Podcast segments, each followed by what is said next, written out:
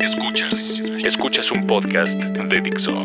Escuchas El Deprebook con María Isabel Mota. Por Dixo. Dixo. La productora de podcast más importante en habla hispana. Si estás escuchando esto, gracias. Porque sé que no es por accidente. Porque a estas alturas te has topado con todas menciones en Twitter, en Facebook, en Instagram e intencionalmente abriste iTunes, Spotify o Dixo.com y le dedicaste al menos 25 minutos a escucharme.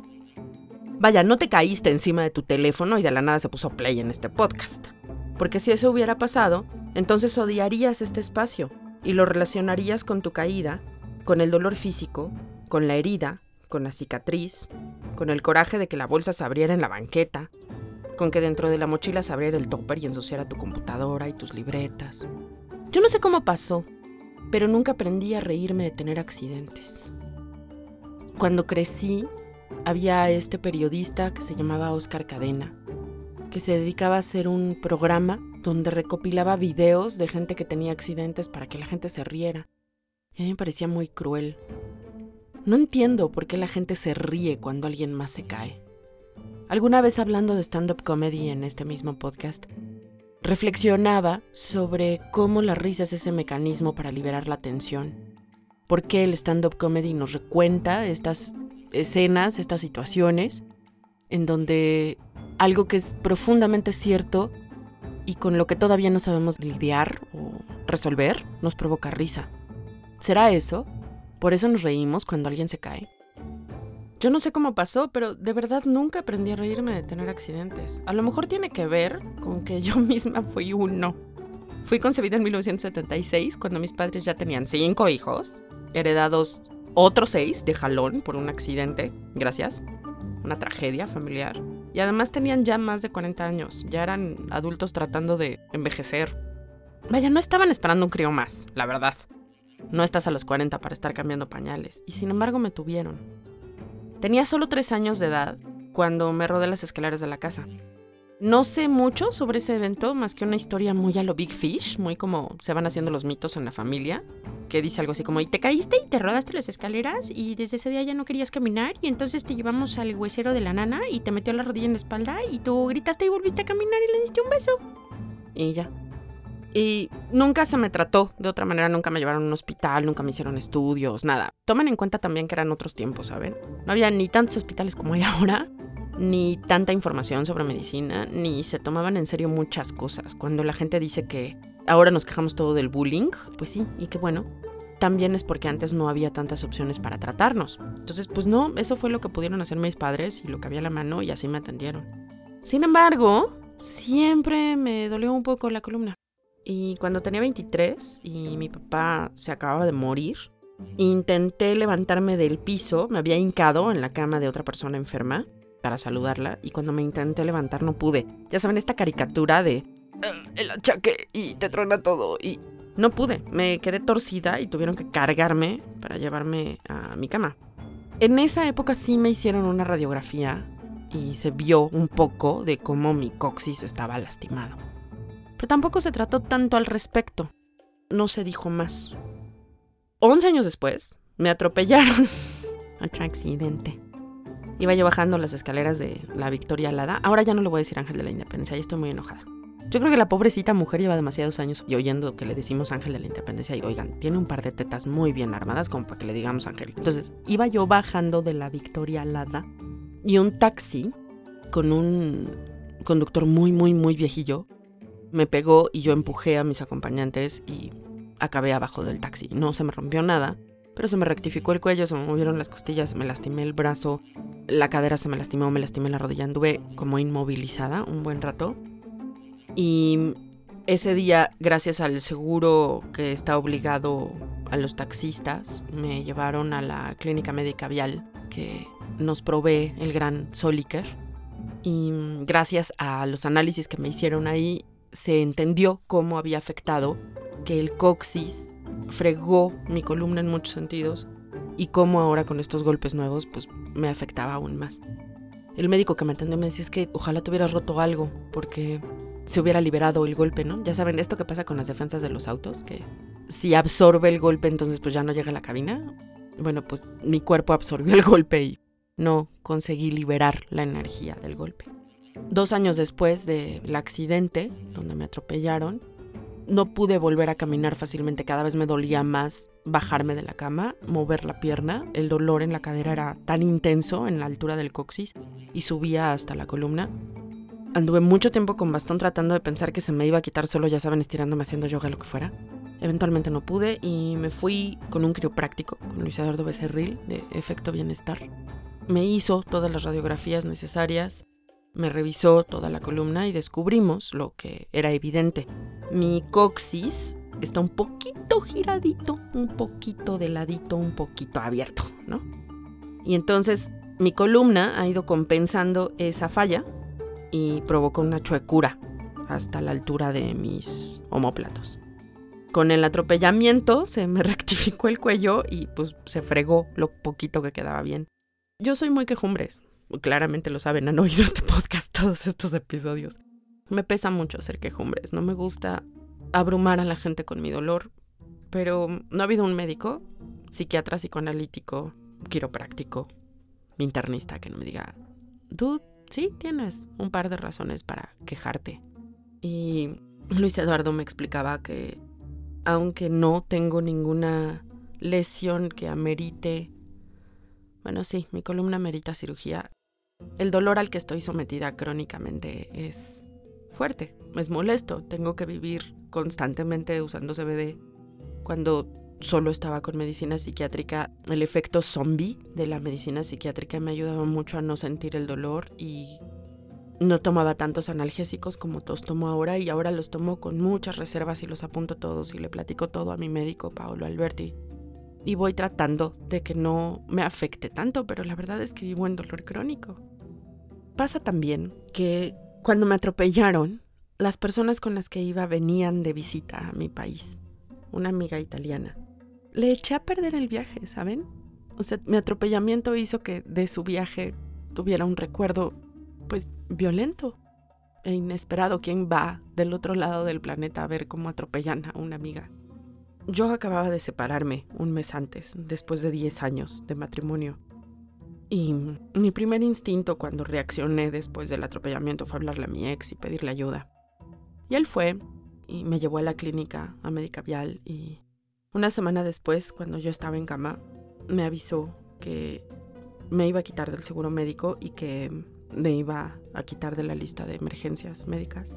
Y un mes después me avisó que la separación era definitiva y un mes después me dio neumonía y un mes después me corrieron de la chamba. Vaya, un accidente muchas veces para mí ha significado el inicio de una cadena de eventos desafortunados. Cuando tenía cinco años, ya me había fregado el coxis. Mis padres se cambiaron de casa, nos mudamos a un departamento y yo ya tenía la obligación de hacerme el desayuno. Y el pocillo en donde ponía yo a hervir mis huevos duros era un poquito más pequeño en comparación con la hornilla de la casa anterior. Entonces el pocillo empezó a brincar, a bullir, y en cuanto empezó a brincar se volcó, y esa agua hirviendo cayó sobre mi pierna izquierda, desde la cadera hasta el pie. Recostada en el piso me acuerdo perfectamente bien cómo se veía mi piel enredándose en un rollito como de pergamino y cómo empezaba a salir la sangre a borbotones y el suero y la grasa y cómo se derretía de la nada y grité. Mi hermana Carmen, que me lleva 11 años, estaba en la sala y estaba enyesada. Había tenido un accidente. Otro accidente. Y me cargó y me cruzó la calle. Enfrente había una clínica de especialidades del ISTE y ahí me dieron la atención de urgencia. Durante ese año, teniendo yo cinco, me vestí siempre con camisetas de mis hermanos o con... Hay un par de fotos, no había tantas. Tomen en cuenta que en 1985 no había cámaras digitales, tomar una foto era costoso. Pero hay bastantes fotos de mí en camiseta y tenis. Y de por sí me buleaban mucho en el kinder porque era morena y porque era la hija de la hermana de la maestra. Acabé un par de veces en un bote de basura. Pero ir en camiseta al kinder pues es todavía más buleable, ¿no? Y me llevaron durante un buen tiempo con un dermatólogo de estos que reconstituían la piel y cada vez que me curaba era peor me quitaba la venda y salía otra vez la sangre borbotones y era dolorosísimo y un día se le cayó el tupé en mi pierna y fue una tortura. Y una amiga de mi madre hacía como una mezcla entre medicina alópata y medicina homeópata y me llevaba rosas y tepescohuite y un tío llevaba rejas de cera. Él criaba abejas en Iguala. Por fortuna, gracias a esos cuidados no tengo una cicatriz mayor. Estoy en shorts y no hay afectación. Pero sí recuerdo ese año con horror.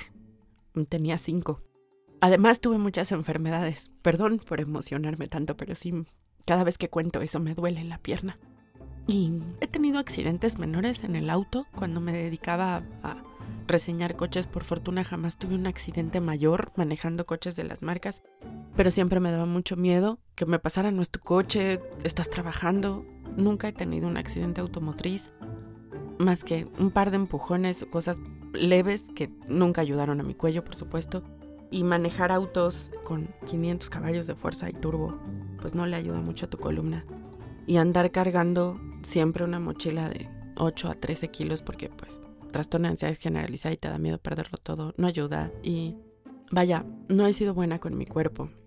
Tener un accidente para mí nunca ha sido motivo de risa. Y me avergüenza y me tensa y me hace sentir humillada. Hace poquito, comiendo en un puesto en la calle, unos sopes deliciosos con un chorro de quelites.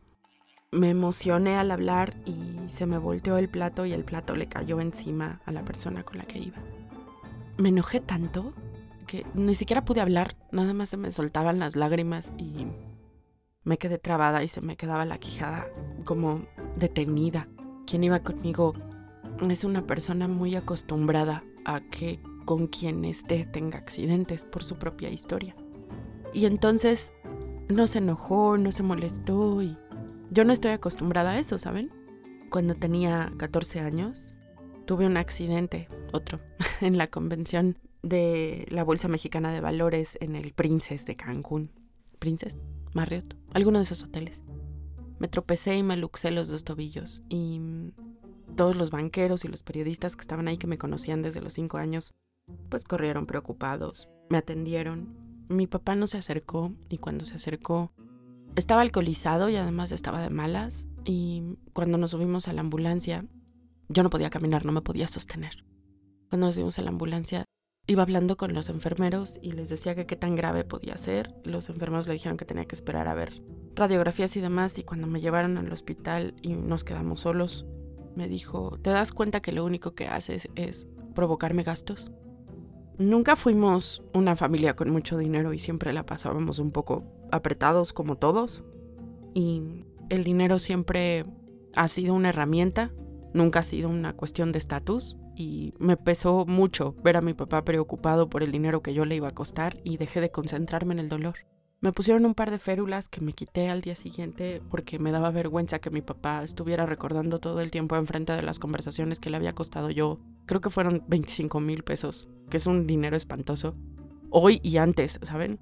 Y ahora en invierno cuando hace mucho frío, mucha humedad, me duelen mucho los tobillos y las rodillas y me acuerdo de eso. Entonces, ayer, cuando después de salir de la oficina, caminé a casa, iba subiendo las escaleras de ese puente que me da tanto miedo y que al mismo tiempo es un paraíso en donde tal vez está el escape del que ando huyendo siempre. Me acordé que había olvidado las llaves de la casa. Mi oficina estaba cerrada, no había manera de volverla a abrir y quien me acompañaba sabiendo que yo lidio mal con los imprevistos y con los accidentes, me dio chance y se separó un poquito de mí. Yo empecé a mentar madres y a golpearme.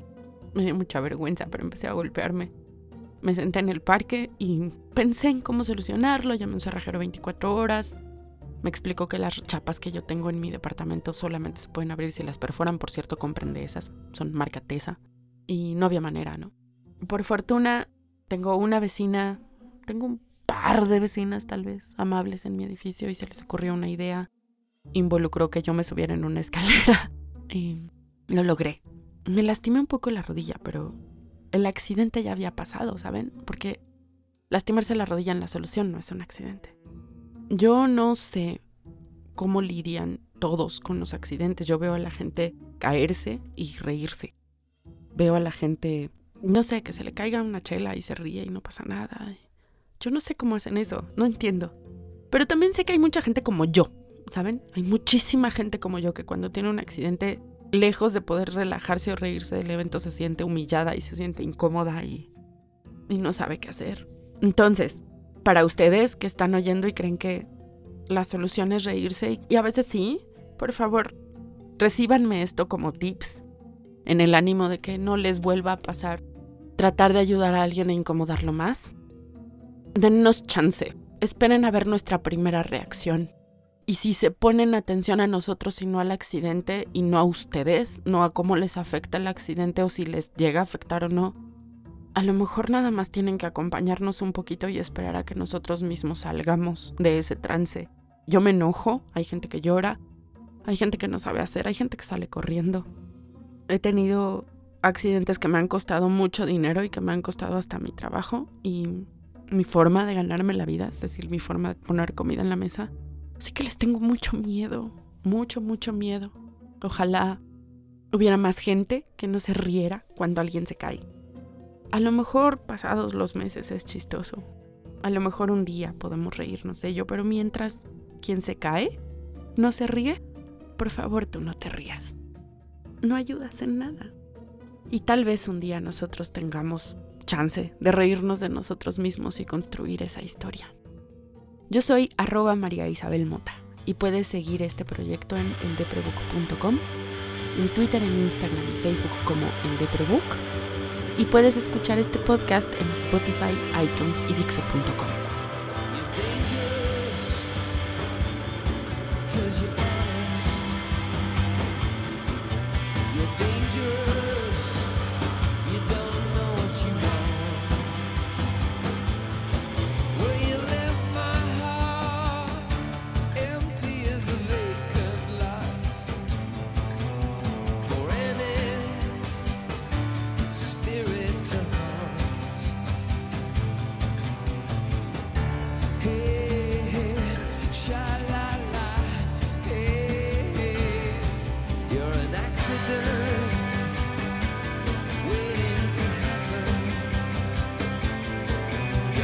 Johnson.